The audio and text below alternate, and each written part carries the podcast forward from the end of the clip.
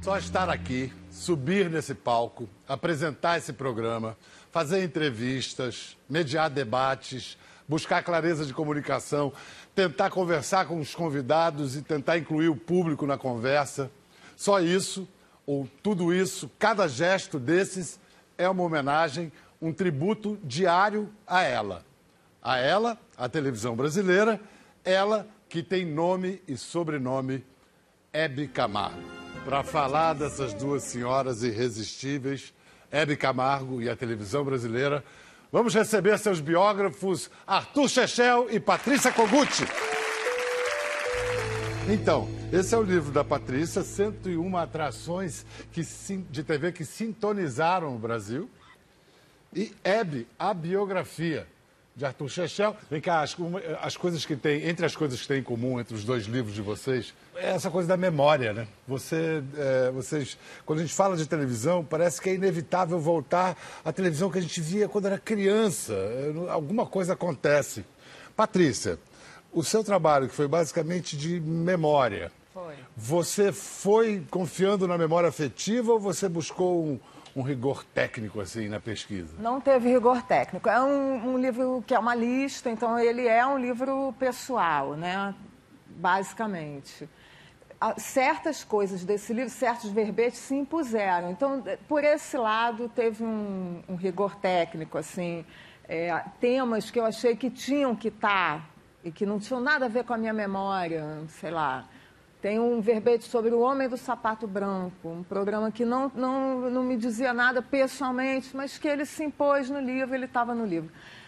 Mas, em geral, é um livro que tem a ver com coisas que eu assisti, que talvez a minha geração tenha assistido, ou que eu ouvi falar, ou que influenciaram programas. Já o Chechel, logo na introdução do livro, já, já se retrata criança no sofá da vovó Dona Candoca. Já criança, Hebe, exerceu algum tipo de atração? Acho que sim. É, é, a primeira televisão mesmo, né? Eu acho que eu sou da primeira geração que a televisão foi babá eletrônica, né? É, é, eu voltava da escola, ligava a televisão e ficava esperando ela entrar no ar. Porque só entrava 5 da tarde, 6 da tarde. E eu ficava com aquela coisa, aquela tela pipocando ali, esperando entrar no ar. E, e a Hebe era atração, às vezes, duas vezes por semana. Minha avó gostava muito de ver, só tinha uma televisão na família, então a gente tinha que ver a Hebe. Então a Hebe, desde criança, ela exerce alguma atração sobre mim também. Mas isso que você estava falando com a Patrícia do, da memória, o Biel, eu acho que tem outra coisa também, que a televisão é muito pouco é, registrada em livro no Brasil. Né? A memória da TV meio se perde, principalmente nesse período em que não tinha videotape, que são os dez primeiros anos é. da TV, que a gente não tem nada registrado, não tem nada filmado, tem muito é. pouca coisa e não se debruça sobre isso. As referências estão super espalhadas. Tem muita coisa na internet, que é uma biblioteca imensa. É, e tem muita coisa de arquivo de jornal. Eu fiz muita pesquisa. É, mas assim. não tem a, a né? É. O que é. foi. E é até bonito, de certa maneira, é triste, mas é poético. O que foi ao ar, foi ao ar. Patrícia, o Chechel teve que 264 páginas, mais ou menos, para traçar o perfil da Hebe. Você tinha duas páginas é. e meia. O que, que você não podia deixar de dizer? A importância do sofá no programa dela. Foi uma coisa fundadora ali. Hebe Camargo, que... diva da televisão. Diva da televisão, a presença, a, a, as contradições da personalidade dela, o como ela representava a mulher comum sendo uma diva. Eu acho que tudo isso está aí no livro. E na hora de escrever, você procurou ser mais telespectadora que repórter? Eu procurei ser mais telespectadora eu... do que repórter, é. que eu acho que é um livro que tinha que ser feito com o coração, né? Com a sua memória, com o coração. É... E os verbetes, eu não procurei fazer nada enciclopédico. Então, nesse sentido. Não, é super enxuto, você consegue é uma enxuto. síntese dificílima. Mas, ao Sem... mesmo tempo, é um texto pessoal, não é um texto não é. de jornal. Assim, e nem pessoal. acadêmico. Não é. quis, eu não busquei informação completa no sentido que um repórter buscaria. Né? São impressões, são sentimentos. Que é como a memória funciona. É, né? essa foi a intenção do livro. Xexé, alguns autores dizem que quando você faz uma biografia, você é possuído pelo biografado. Aconteceu alguma coisa Eu- eu- semelhante assim? acredita um pouco nisso. Não, sei, não, não, não possuído de incorporar, mas ele fica por perto. Eu acho que ele te protege um pouco. Ele te, te dá os caminhos. Não entra nessa que é roubada, vai por aqui. Eu sinto um pouco isso. Hoje eu me sinto apadrinhado, amadrinhado pela Hebe. Entendeu? Por, por ter me dedicado Você esse ficou tempo um ano e meio, mas nesse um ano e meio você teve aquele negócio que assustou todo mundo. Você ficou. O Chechel teve. ah, Bom, você Mas pode se eu contar. contar aquele um- negócio, dá dois anos. É mesmo? É, eu fiquei seis meses sem fazer nada. Você ficou fora do ar, o Chechel ficou fora do ar o quê? Um, Um mês. mês. Mas a Um mês. primeira tarefa que você pegou quando você voltou Foi, foi, o, livro, Foi o livro. Estava acabado, eu já tinha começado a escrever. E... Ah, você já estava escrevendo, Já. parou, teve o piripaque e voltou para terminar. É, e aí- mas eu passei seis meses para tomar coragem. Enfim, eu, tinha, eu, não, eu não podia digitar. Eu não tinha condição de digitar. Então não, não podia voltar Mas imediatamente você mesmo. voltou para esse É. livro. Foi... Não, acho que ela me levou. Tem uma hora que ela falou comigo. Ó, tem que acabar isso logo. Não pode ficar assim, né? Ah, vo- você está mais para Dona Candoca ou para os críticos? Que os críticos, alguns diziam que Hebe cantava mal. E Dona É isso- Candoca isso disse é que ela era maravilhosa. É, eu, às vezes, sou mais para os críticos na avaliação de qualquer trabalho e, às vezes, mais para minha avó, a dona Candoca. Mas, no caso da Hebe, se, você, se a gente for falar como cantora, eu acho que sempre que você falou mal dela foi injusto. que lhe cobre de beijo. A Hebe parou de cantar, né? ela teve um trauma, é, abandonou a carreira de cantora, deixou de gravar mais de 20 anos, mas voltou. No final da vida, ela voltou a ser cantora. Gravou três discos com os melhores produtores do Brasil. E você entrevistando hoje esses produtores, eles são unânimes em falar, os, os três são unânimes em falar que ela é uma grande cantora. Aí, logo no início, o Chechel conta uma história sensacional, que a Hebe cantava divinamente Quem É, de Osmar Navarro e Odemar Magalhães. E não é que o Chechel fez um dueto com a Hebe. Como é que foi essa história desse dueto? Você telefonou A Hebe- para ela? Não, não. É mais Ah, surpreendente contrário. ainda. Foi a Hebe que me ligou. Ela ligava para as pessoas. Né? A Hebe era uma leitora voraz de jornal e uma espectadora voraz de televisão. Então, tudo que chamava a atenção dela, ela pegava o telefone, ligava para a produção do programa dela, dava esse trabalho extra, né? Olha, estou precisando do telefone da Regina Duarte. Aí a produção ficava desesperada, arranjava o telefone da Regina Duarte, a Hebe ligava para a Regina Duarte, mas olha, seu antes da novela estava ótima e não sei o que. Ela era de fazer isso, né? A ocasião foi a seguinte, a Hebe tinha ficado doente, tinha ficado um tempo hospitalizada, se tratando do câncer, não estava no ar, era o período de férias dela mesmo, mas quando ela voltou ao ar, que era quando ela devia voltar mesmo, foi uma comoção, porque a última notícia que se tinha era da Hebe doente, a Hebe se tratando de um câncer, e ela voltou bem, bem disposta, então o programa dela foi um programa especial, eh, com muitos convidados, todo mundo foi, e, e eu escrevi uma crônica sobre essa volta dela, dizendo que a televisão voltou a ter graça porque a Hebe voltou a estar no ar. Aí na segunda-feira, minha coluna saiu no domingo, na segunda-feira eu fui a um shopping no Rio de Janeiro, estava no estacionamento do shopping, tocou meu celular. Atendi e Chechel, falei, é, aqui é Hebe Camargo. Primeira... Você reconheceu? Pois é, a, a primeira tentação é trote, né? Mas a segunda você reconhece a voz. Aquela voz que você ouviu Era a vida inteira. própria. Né? É a Hebe. E aí, ah, queria ligar e começou a comentar a coluna, agradecer. E não sei o que. Falei, Hebe, mas eu sou teu fã, não tem nada demais, eu só fiz o que você merece. Olha, eu sou tão teu fã, vou te cantar uma música. E cantei o Quem É, que era a música que eu ouvia de criança. Aí ela cantou comigo. Aí nós fizemos o dueto. Que sonho. Que você Ce- tá Cena de filme, né? Para começar o livro. Que maravilha. Agora, o curioso é que a televisão foi quase um acidente, porque da cantora ir para o rádio era natural, apresentadora de rádio também é uma consequência. Mas a televisão, um, um craque da televisão brasileira disse que ela não dava para televisão. É, o Cassiano, Cassiano Gabos, Mendes. que disse É. falou mal dos do seios muito fartos e daquelas sobrancelhas maravilhosas que ela tinha. Mas ela tinha vocação para televisão, né? Sem ela dúvida, ela tinha nata. empatia inacreditável. E, e- e é como você falou, é meio por acaso. Ela cantava num programa musical que era apresentado pelo Roberto Cortes Real, no começo dos anos 50. E, e um dia o Roberto Coutinho fica doente, a TV era ao vivo, não tinha como gravar nada, então tem que precisa de um, de um substituto. E aí pegam a Hebe, que cantava no programa, para apresentar. E o próprio Roberto Couto Real acha que ela vai tão bem que não quer voltar. Deixa ela ficar, porque eu não volto. Eu vou listar aqui umas críticas bem lugar comum que eram feitas à Hebe, aí eu quero que Patrícia e Chechel respondam. Um, era despreparada. É, ela era talvez despreparada no sentido que ela não era uma pessoa de, da, do, com a cultura tradicional, acadêmica tradicional, mas ela era espontânea e isso compensava largamente esse despreparo. Alguma coisa a acrescentar, não, Ela só estudou até o quarto ano primário, por isso é que se dizia que ela não era preparada e ela, de vez em quando, também se achava despreparada.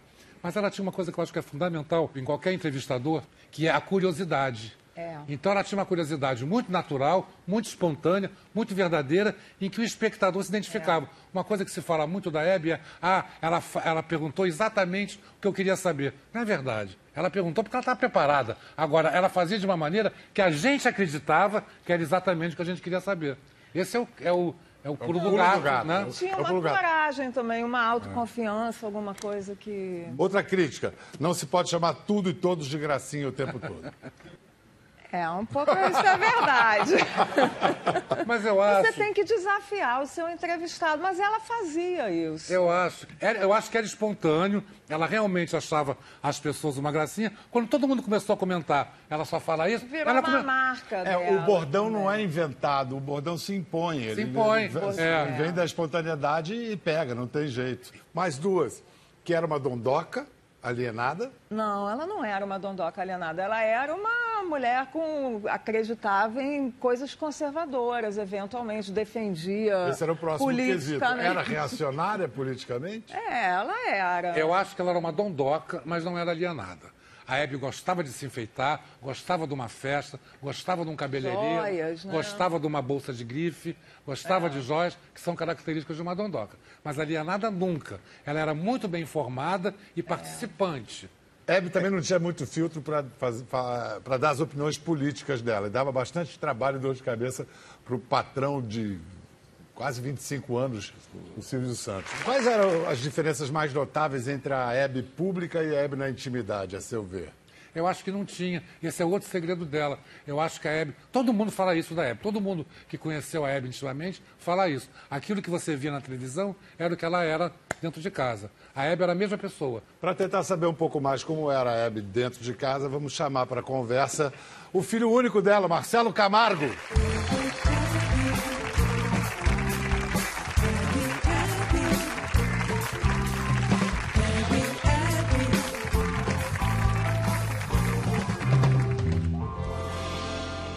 Sorrisão da mãe, né? Sorrisão da. Você veio pra mim, achei que a gente ia dar um selinho por um momento, não, com a barba toda. Surpresa. Marcelo com dois L's. Dois L's. Foi, aliás, a... o primeiro comentário que ela fez, né? É. Quando ele... o Marcelo nasceu. quer visitar, ela dizia, fazer o que eu dizer. Marcelo, dois L's. Dois L's. É. Quais as lembranças mais antigas que você tem, assim, da sua intimidade com, com Hebe, com sua mãe? As lembranças antigas, quando a gente morava no Sumaré, e ela, ela ficou um tempo afastada né, da televisão e, e ela fazia o programa na, na Rádio Jovem Pan. E era aqueles gravadores de rolo antigos, sabe assim? E ela gravava no quarto, em cima da cama mesmo. E eu pequenininho ficava com ela ali, acompanhando, e às vezes eu falava assim, mãe, quero dar bom dia para os seus ouvintes, né? E ela deixava? Deixava, aí eu gravava, bom dia, ouvintes. Você está falando de uma mãe que estava trabalhando em casa. Sim, sim. Então é. era o tempo todo no é, ar. Sim, é. Eu, eu, cresci com isso, né? Com rádio, aí televisão. Aí ela voltou para a televisão na TV Bandeirantes em, em 79. Foi a volta mas, dela. Mas desculpa, mas então é verdade que Hebe na televisão e em casa era a mesma coisa. É isso que você está dizendo para gente? É, sim, conforme o Xexá falou, em casa e na televisão. Agora, para mim era engraçado, porque, assim, em casa, para mim, ela era minha mãe, né? Então, às vezes, eu até esquecia que a minha mãe era Hebe, né? Assim, então, quando a gente saía, né? Aí o público, tudo parava lá no trânsito, que ela adorava mandar beijos no trânsito, falar com o pessoal no trânsito, né? Aí você fala assim, olha, né, minha mãe é a Hebe, assim, né? O Chechel abre o livro falando do estado de nervos da Hebe antes de fazer o célebre, se tornou célebre Roda Viva, 87, né? Qual era o grande temor dela ali? Não sei se temor, né, Xuxa, mas era, ela, se senti, ela tinha uma responsabilidade muito grande, né? Ela falava, é um programa muito sério, né? E ela tinha medo, talvez, das perguntas, Essa né? crítica que ela recebia de não ser preparada, eu acho que nessas horas batia, entendeu? Você é entrevistado pelo que ela, ela acreditava ser um grupo de intelectuais. É. Como ela falou, todo mundo aqui escreveu livro, né? Então ela achava que poderia ter uma pergunta que ela não tivesse altura para responder. E, mas, na verdade, a Hebe era uma pessoa tão poderosa e tão carismática que todos aqueles supostos malvados que a entrevista imediatamente baixaram a cabeça e fizeram um programa que só levantou a bola dela, entendeu? Eu acho que ela teve uma vida muito discreta, meio em desacordo com essa, com essa vida de cele- celebridades de hoje. Ninguém sabia muito como é que era a vida íntima da Hebe, mas se perguntasse, ela falava. Não, e ela, entendeu? ela É era. Era só perguntar. Ela era boa entrevistadora e boa entrevistada pelo mesmo motivo, por ser verdadeira e corajosa e genuína. Como é que a Hebe lidava com críticas, hein? Ela, é, assim, quando a crítica era muito, assim, maldosa, ela ficava muito sentida, entendeu? Teve, às vezes aconteceu alguma Os coisa... críticos acham que crítica boa é crítica maldosa. É, Tô não é? errado, não? É. Tá, um pouco. Você já se arrependeu de alguma nota zero? Ah, já. Já me arrependi. E deixa mas- pra lá. Já, já, já foi, já foi. E eu já me arrependi até no jornal. Eu já me retratei, dando nota zero pra mim. Eu já fiz isso. Chechel já se arrependeu de alguma crítica Muito, mais já, ardida, já, assim? já. Tem uma que eu falo sempre, e aí eu fico com vergonha, não gosto de falar, porque cada vez que eu falo, eu retomo a história e, fa- e repito a crítica, para explicar, né? Então, quer que eu conte ou eu conto? Foi... Foi com o Marcos Vale, que é um compositor e cantor que eu adoro. Então não sei porque que eu fiz isso. E eh, eh, ele estava lançando um disco, e eu não gostei do disco, achei o disco ruim, e, e um dos comentários. E tinha um close dele na, na capa do disco, e, e o- e o Marcos Vale era surfista, então ele teve rugas muito cedo, né?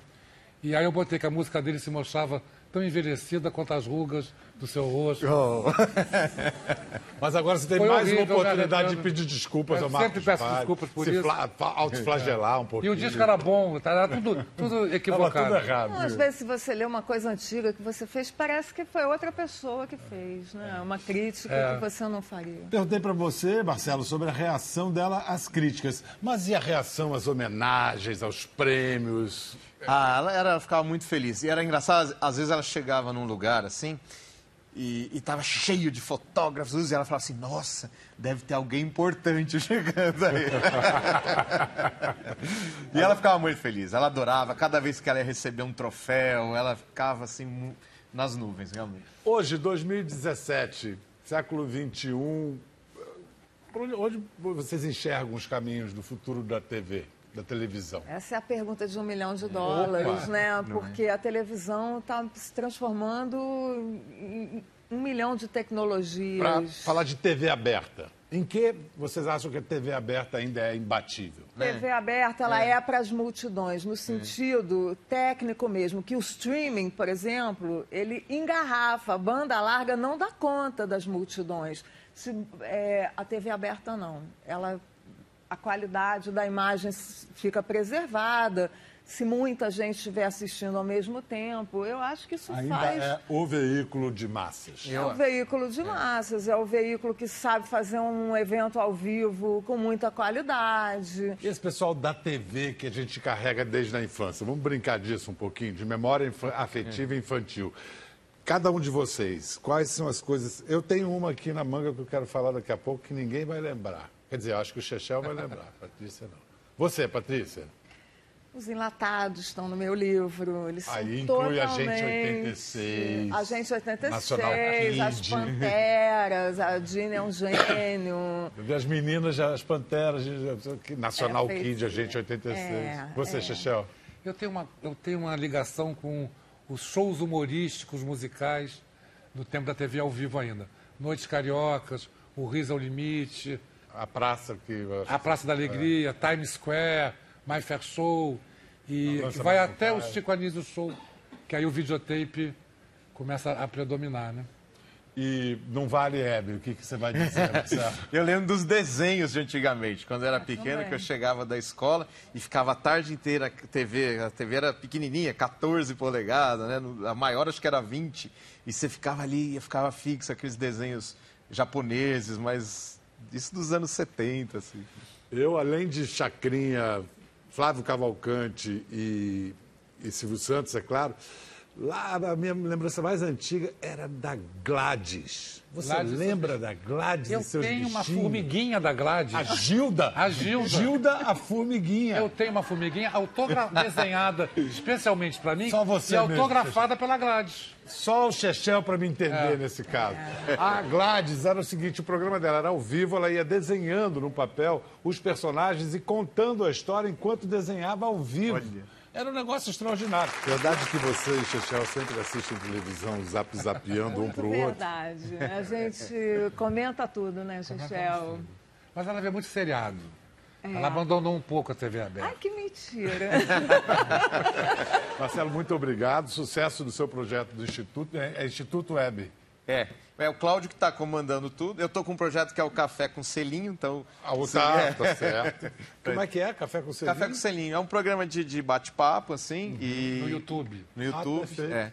E os convidados vão receber no final o selinho da Hebe, né? Eu já ganhei. Você já ganhou. O projeto, o projeto do Instituto, Bial, o livro faz parte disso. Agora vem um musical de teatro, depois tem essa exposição itinerante, tem um documentário, tem um filme de ficção. São vários. Você está envolvido na peça também? Estou na peça também, estou no musical também. Legal. Obrigado, Patrícia. Valeu, Chechel. Obrigado. Obrigado. Gente, até a próxima. Viva a Hebe, viva a televisão brasileira.